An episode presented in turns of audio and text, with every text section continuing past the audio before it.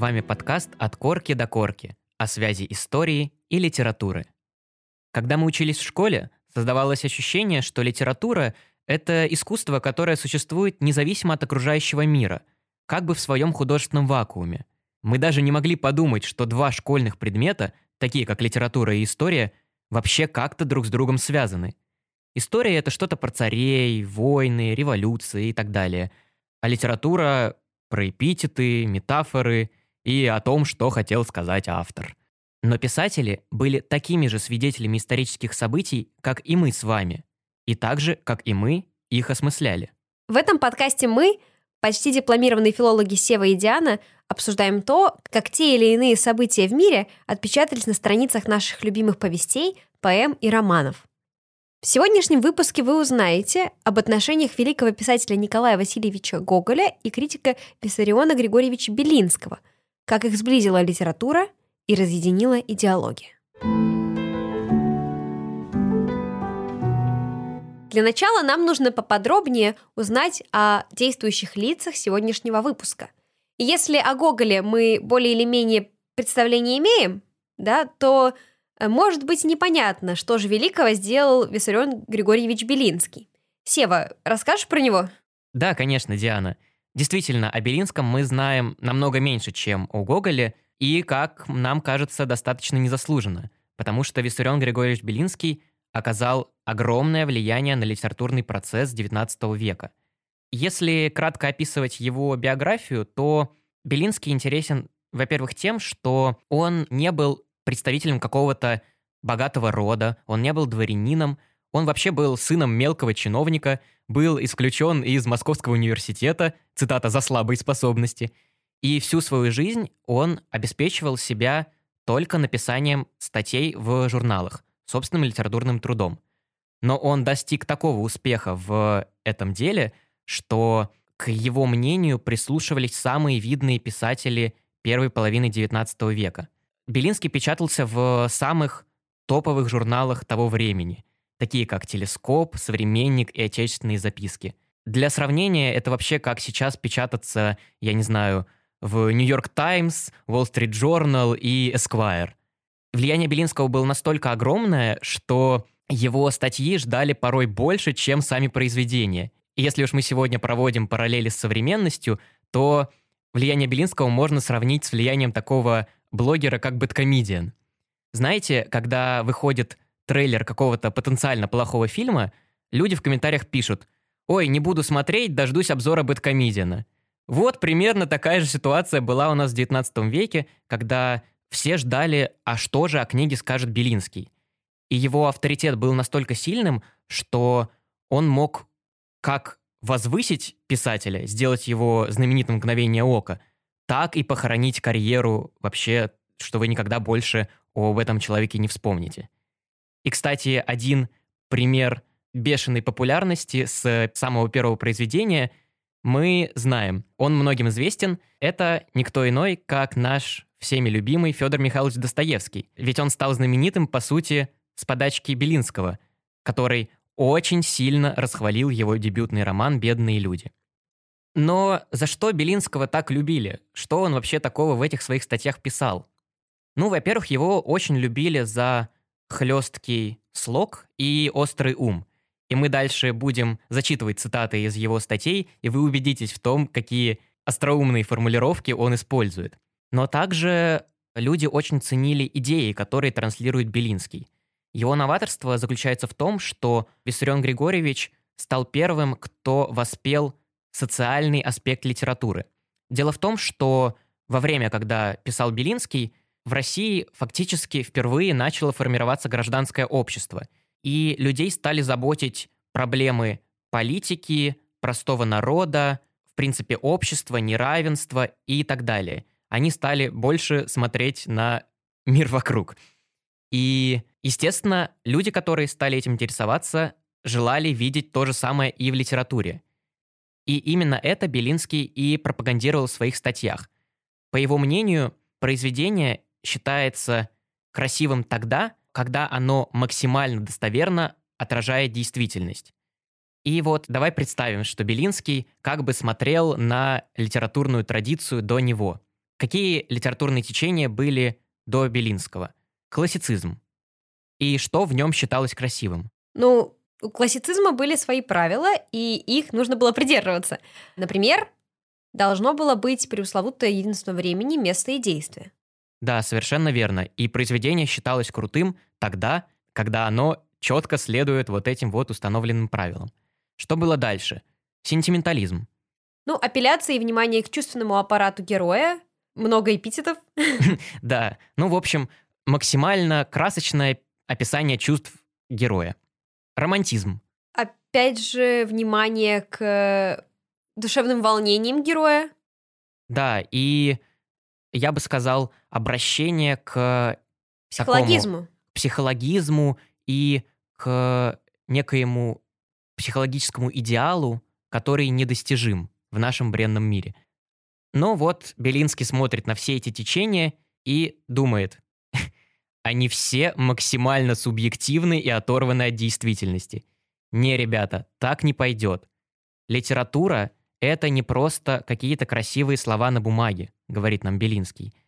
Это инструмент для построения прекрасного общества. Людей волнуют проблемы, которые они видят вокруг себя. Они хотят решения этих проблем. Им не нужно э, историй про то, как страдает герой. Они хотят, чтобы в мире возобновилась справедливость. И для этого, говорит Белинский, литература должна переформатироваться.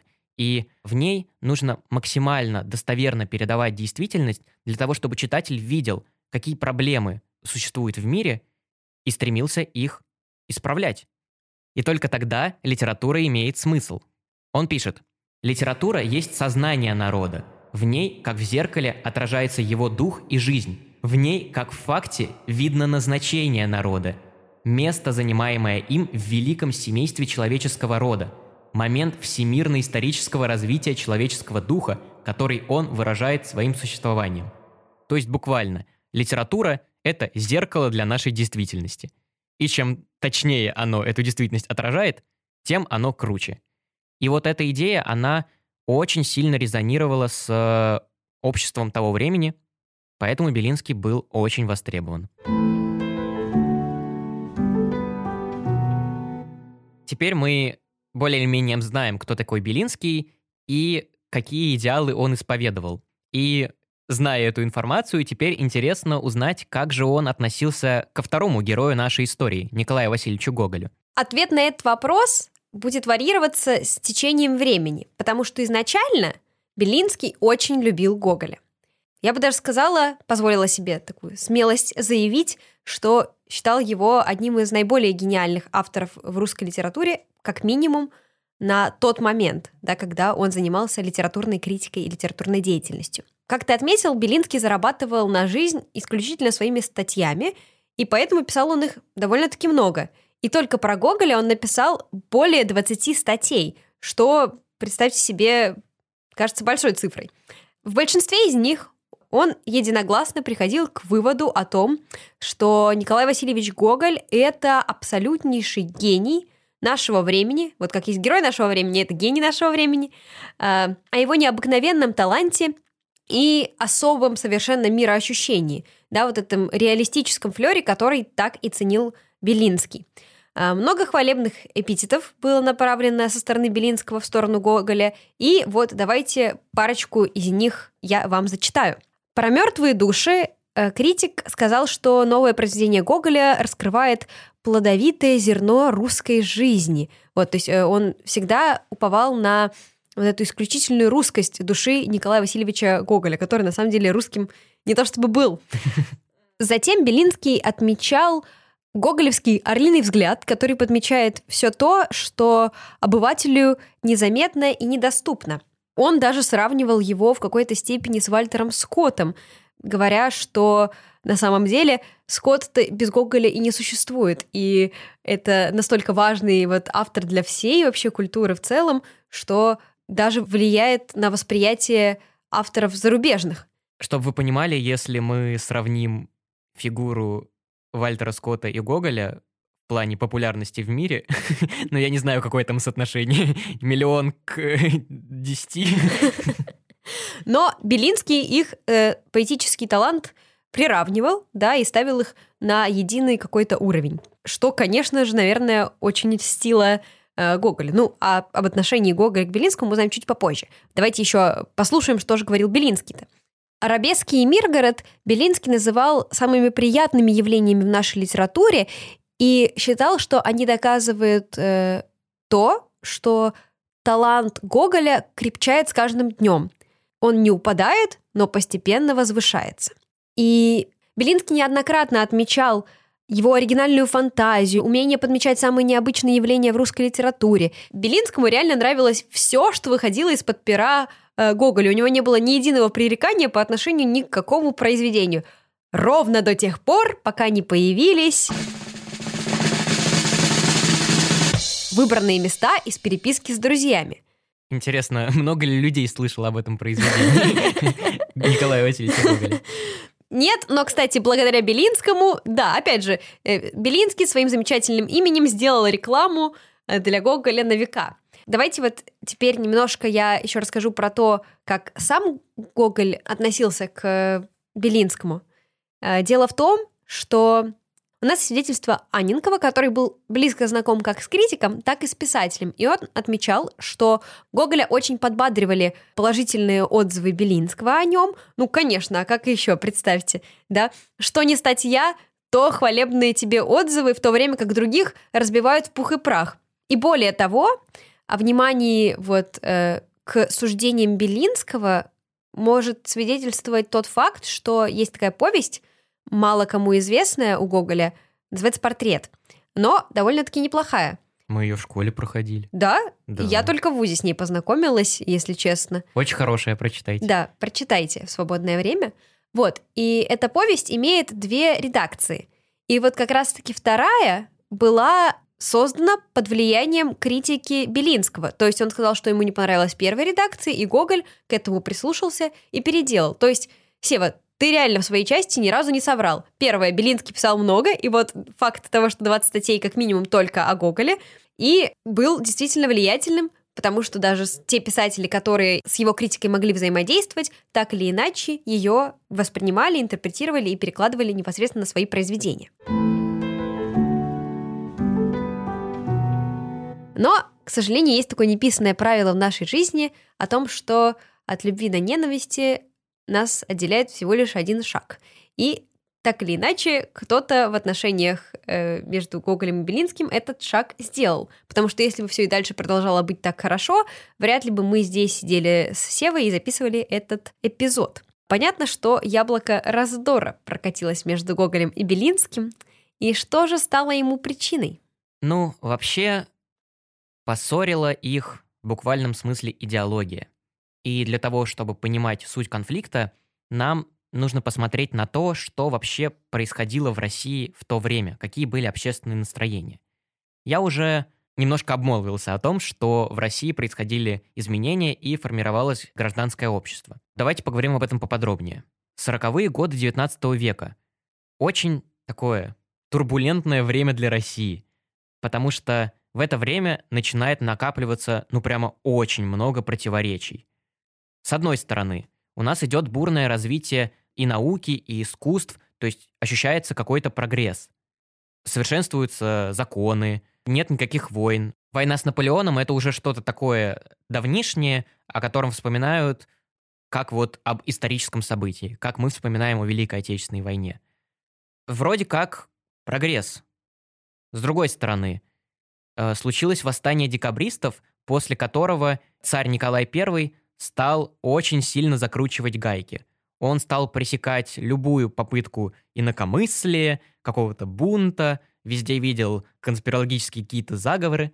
Если я не ошибаюсь, цензура появилась именно тогда. Да, да. И правление Николая I никак нельзя назвать э, правлением каким-то прогрессивным, реформаторским и так далее. Что еще можно из противоречий вспомнить? Конечно же, крепостное право, которое не нравится как будто бы вообще никому. Все говорят, что это уже давно пора отменить. Странно как-то людей в рабстве держать. Но почему-то никто его не отменяет. и непонятно, собственно, а почему. И вот еще-еще очень-очень много маленьких противоречий, которые очень сильно поляризуют общество, разделяют его на две части. В это время начинают появляться вольнодумцы, которые заявляют о том, что в обществе нужны серьезные перемены и активно критикуют народные устои и традиции. Они э, перестают верить в Бога, э, говорят, что вот все вот эти вот русские какие-то атрибуты — это что-то неправильное, и нам нужно двигаться в соответствии с Западом. Потому что на Западе прогресс, чтобы у нас был прогресс, нам нужно повторять так, как на Западе. И такие люди условно в историографии начали называться западники.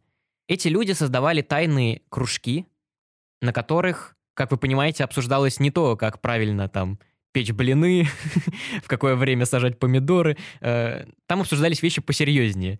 О том, как убить царя, свергнуть правительство, ну и такие Интересные штучки обсуждались. А, Бытовые. Да. И вот, кстати, в один из таких кружков, кружок, который условно назывался кружок Станкевича, входил наш любимый Виссарион Григорьевич Белинский. И личности, которые с ним были в одном кружке, как бы говорят сами за себя. Это были Бакунин, Катков, чуть-чуть Герцен. Ну, короче, вы понимаете. Но были также люди, которые не особо стремились к сближению с Западом. Не считали, что вот повторение этой западной модели это что-то хорошее. Нам нужно, наоборот, э, вспомнить свои корни, как бы пройти свой собственный путь, э, не опираясь на какие-то вот эти западные э, опыты. И таких людей в историографии начали называть, соответственно, славянофилами. И они были убеждены, что Россия должна придерживаться своих корней, помнить предков, чтить церковные славянские традиции и только тогда будет нам счастье. И на фоне вот этих всех э, общественных настроений и бурлений выходит книга Николая Васильевича Гоголя, которую мы уже вскользь упомянули, «Выбранные места из переписки с друзьями». Книга, которая западника Белинского, скажем так, удивила. Диана, расскажи нам поподробнее, что же там Гоголь понаписал, что Белинский был в ужасе. Ну, прежде всего, хочется сказать, что книга эта довольно-таки странная, и факт того, что никто из наших современников ее особо не знает и не изучает, это подтверждает. Выбранные места из переписки с друзьями говорит название само за себя. Это действительно такой э, сборник писем, то ли адресованных кому-то, то есть реально написанных, то ли уже сфальсифицированных под письма. Вот, работу над которым Гоголь начал в 1845 году.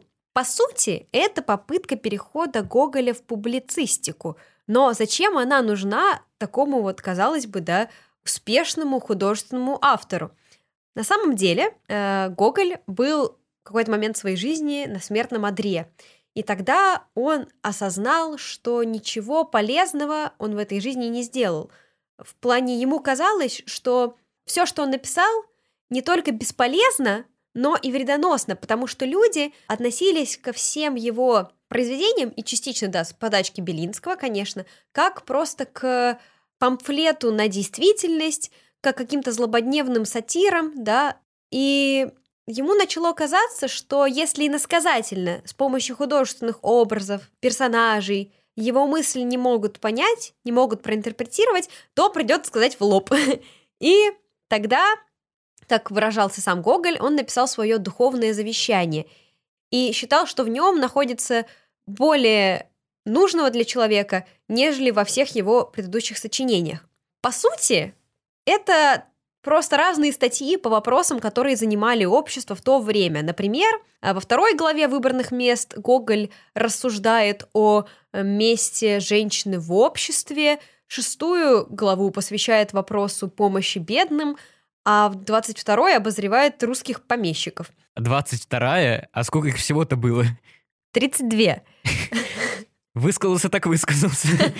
Да. А, ну, глав действительно много. Все они посвящены разным темам, но так или иначе, в большинстве своем Гоголя интересует морализаторство. Он хочет наставить на путь истины, коим является э, вера в Бога, своих современников. Причем очень важно современников именно далеким от э, религиозности какой-либо. Он обращается не к воцеркленным христианам, которые готовы читать святых отцов, ходить в церковь, исполнять ритуалы. Он обращается к читателю маловерующему или атеисту. То есть фактически он пытается людей из другого лагеря на свою сторону перетащить. Все верно. Мне кажется, будь бы я Гоголем, мне было бы обидно, что вот вещь, в которой я по-настоящему излагаю то, что я думаю, все бы прошли стороной, да? Поэтому я считаю необходимым познакомить вас немного с выбранными местами из переписки с друзьями и прочитать парочку отрывков, чтобы понимать, э, кто такой этот Гоголь. Как я уже упоминала, большая часть эфирного времени в выбранных местах была уделена вот именно церковным вопросам, поэтому об отношении Гоголя к церкви и духовенству я бы хотела зачитать одну цитату. Но и разум не дает полной возможности человеку стремиться вперед. Есть высшая еще способность. Имя ей – мудрость, и ее может дать нам один Христос. Она не наделяется никому из нас при рождении, никому из нас не есть природное, но есть дело высшей благодати небесной. Тот, кто уже имеет и ум, и разум, может не иначе получить мудрость, как молясь о ней, и день и ночь, прося и день, и ночь ее у Бога.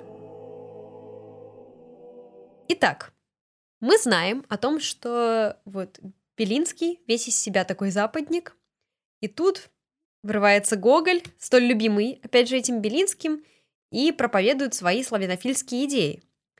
Как вы думаете, какая реакция была у Белинского? Вопрос риторический, потому что Белинский был в ужасе и незамедлительно приступил к разгромной статье, первой, на секундочку, негативной статье о произведении Николая Васильевича Гоголя, в котором он вообще буквально в смысле охреневает от того, что видит перед своими глазами. Белинский, как мы помним, очень сильно волнуется об обществе. И Белинского возмущает в произведении Гоголя даже не его проповедование христианства. Он, конечно, об этом говорит, но это интересует его в меньшей степени.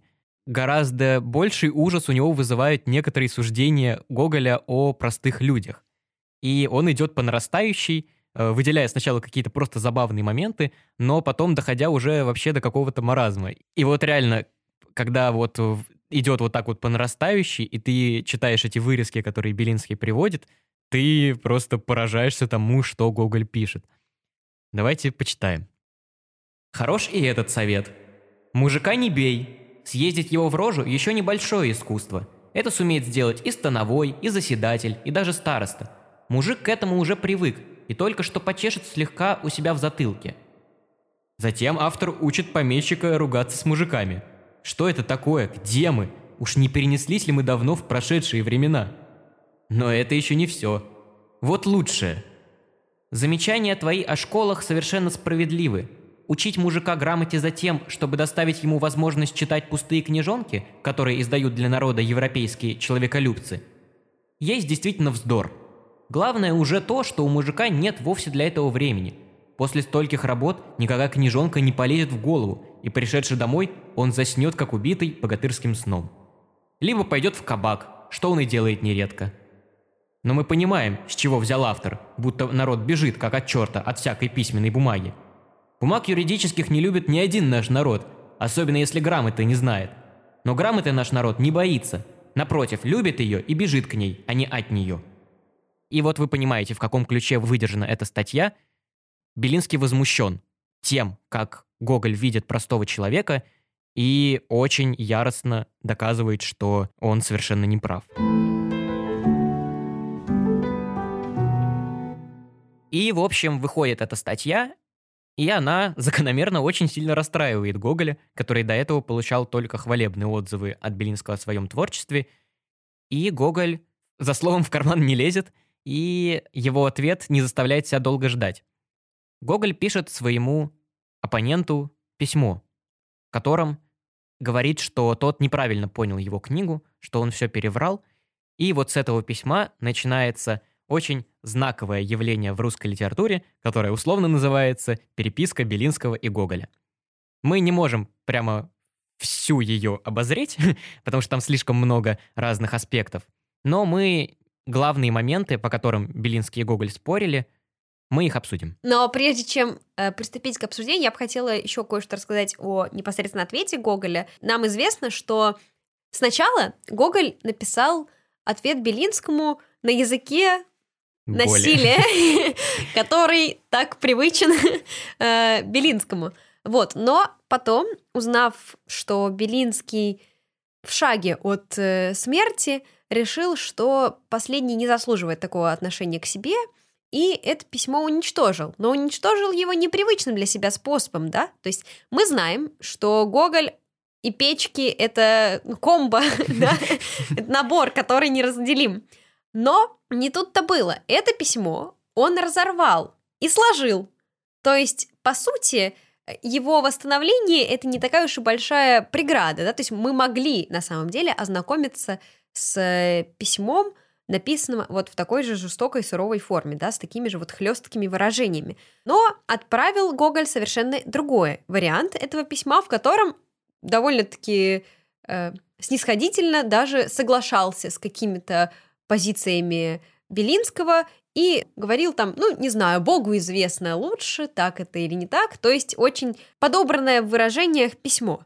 Ну, то есть просто, мне кажется, это интересным в том смысле, что Гоголь его не уничтожил, потому что он мог, он любил это дело, ему нравилось сжигать свои произведения. Почему бы не жечь какое-то там письмецо? Но нет, он его оставил.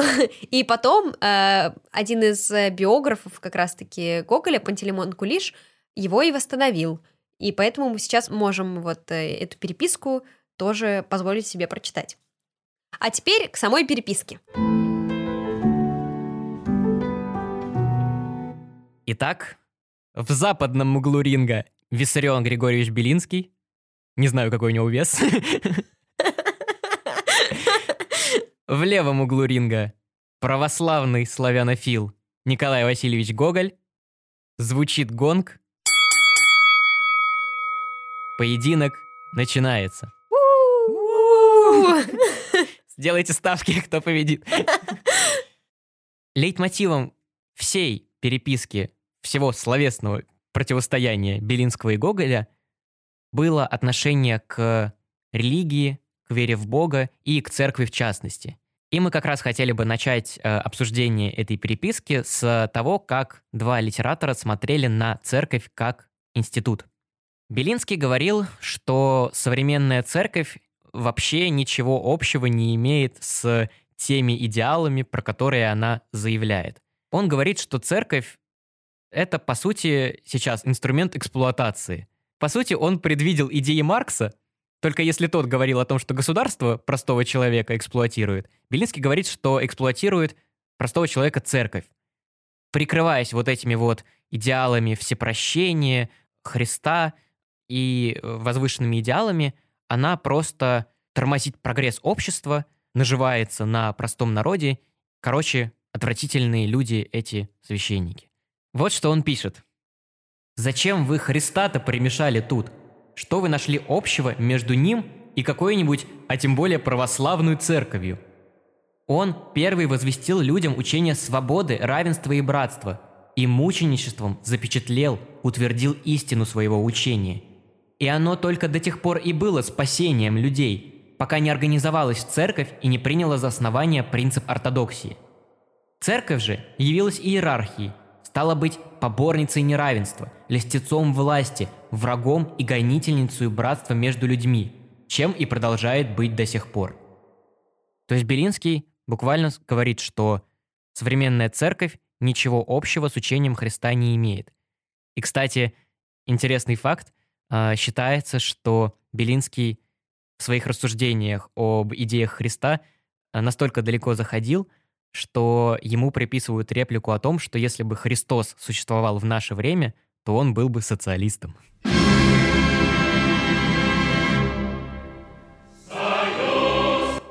В общем, отношение к э, современной церкви у Белинского, прям скажем, нерадужное.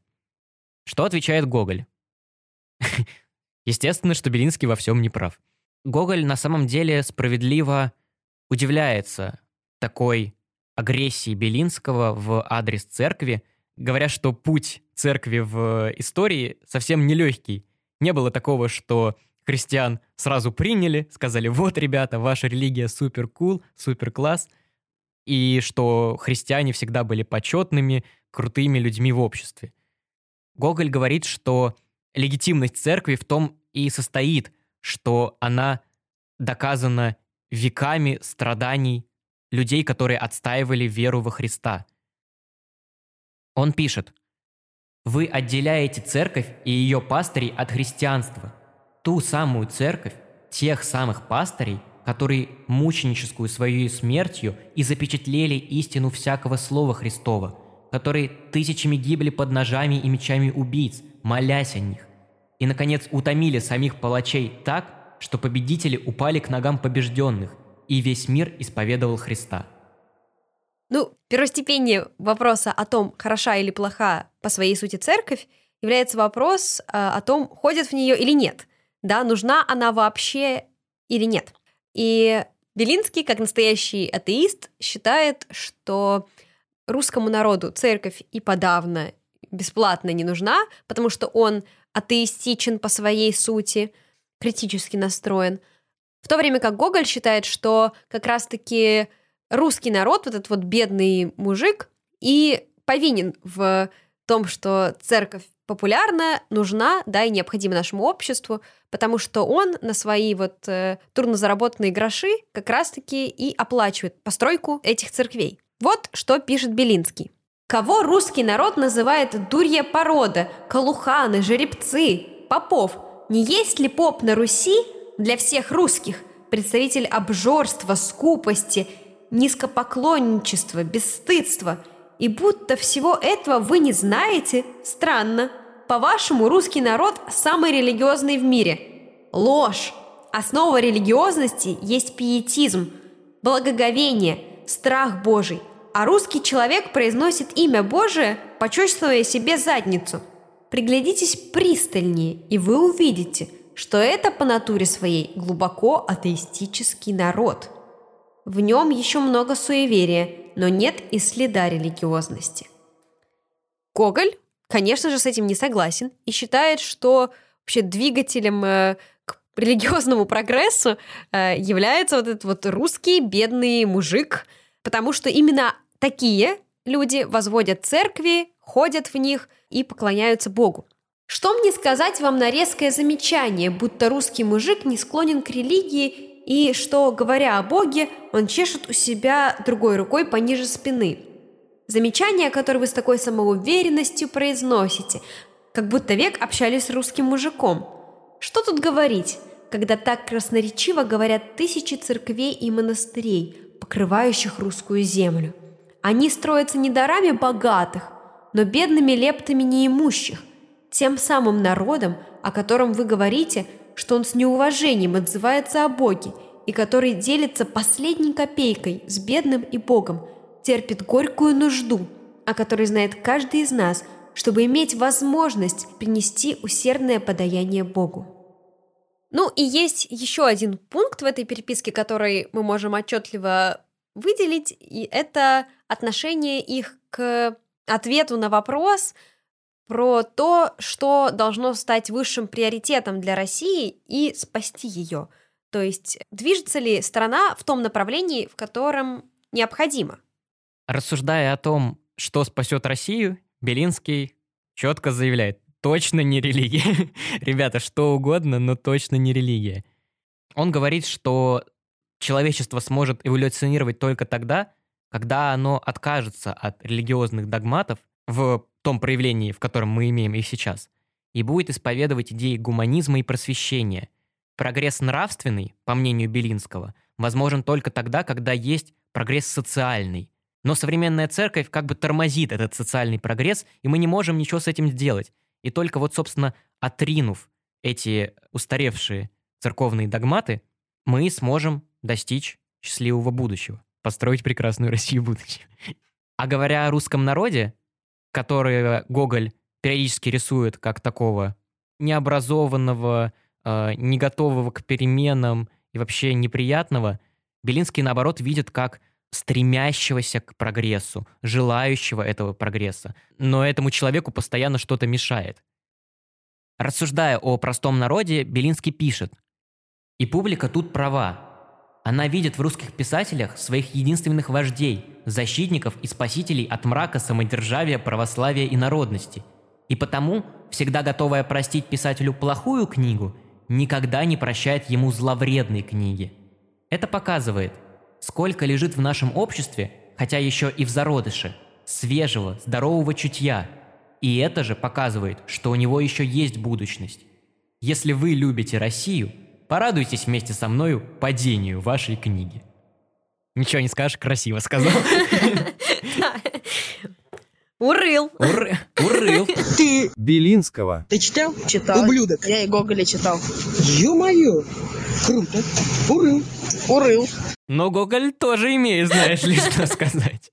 Гоголь, который является славянофилом, как мы уже не раз сказали, обращать внимание на то, что идеи Белинского это не его собственные идеи. Идеи гуманизма и просвещения не зародились в России, а были продиктованы ему тлетворным Западом. И он, соответственно, это осуждает и считает, что не в этом дело, не в этом сила, и поклонение идеям Запада не ведет ни к чему хорошему.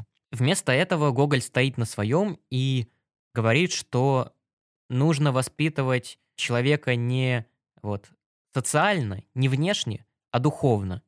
Благосостояние общества не приведут в лучшее состояние ни беспорядки, ни пылкие головы. Брожение внутри не исправить никакими конституциями. Общество образуется само собою, общество слагается из единиц. Надобно, чтобы каждая единица исполнила свою должность. Нужно вспомнить человеку, что он вовсе не материальная скотина, но высокий гражданин высокого небесного гражданства. Покуда он хоть сколько-нибудь не будет жить жизнью небесного гражданина – до тех пор не придет в порядок и земное гражданство. В общем, Белинский говорит, что нужно менять общество, а Гоголь – то, что нужно менять себя.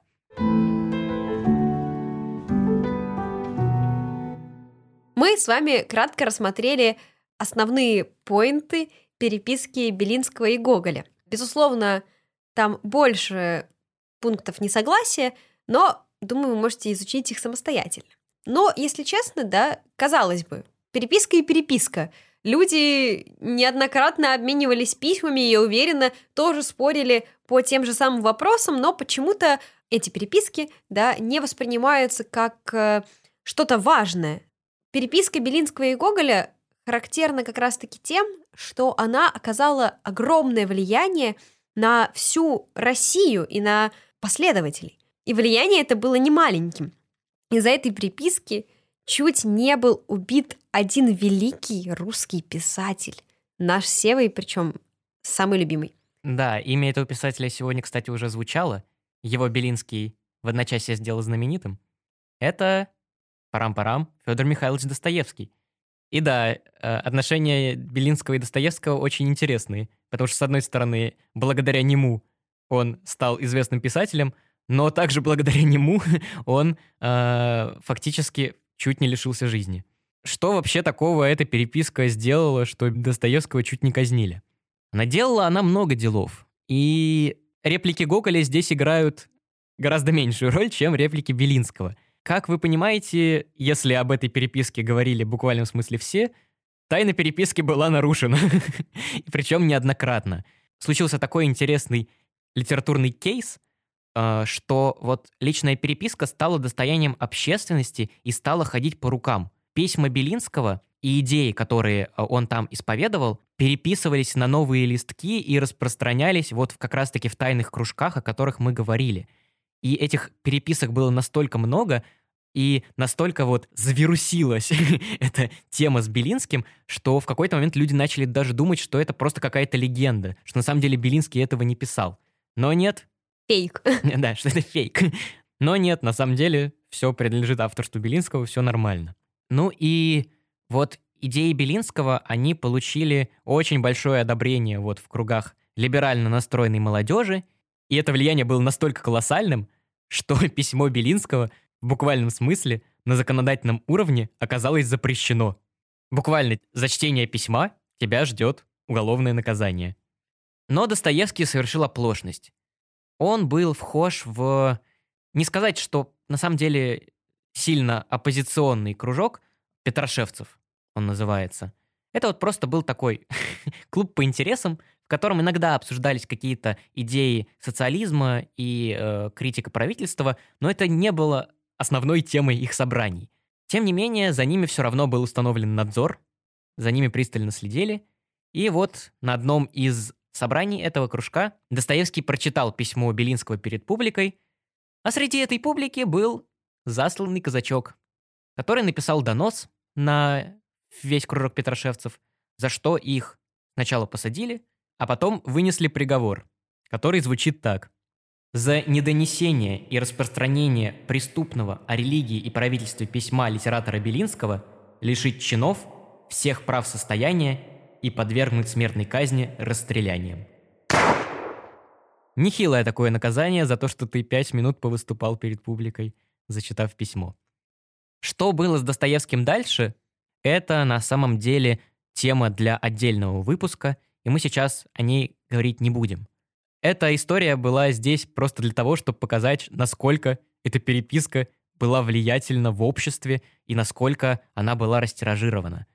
Поэтому вот то, что мы сегодня обсуждаем, это не просто вот история срача двух э, знаменитых писателей. Это действительно очень важное историческое событие, которое отразилось на всей русской литературе в дальнейшем. Да, действительно, эта переписка, она важна, потому что формирует контекст э, для понимания русской литературы. Но мне кажется, что она еще интересна тем, что отражает стремление людей вот к этой бесконечной перепалке, да, то есть э, раньше она просто находила вот выражение в письмах.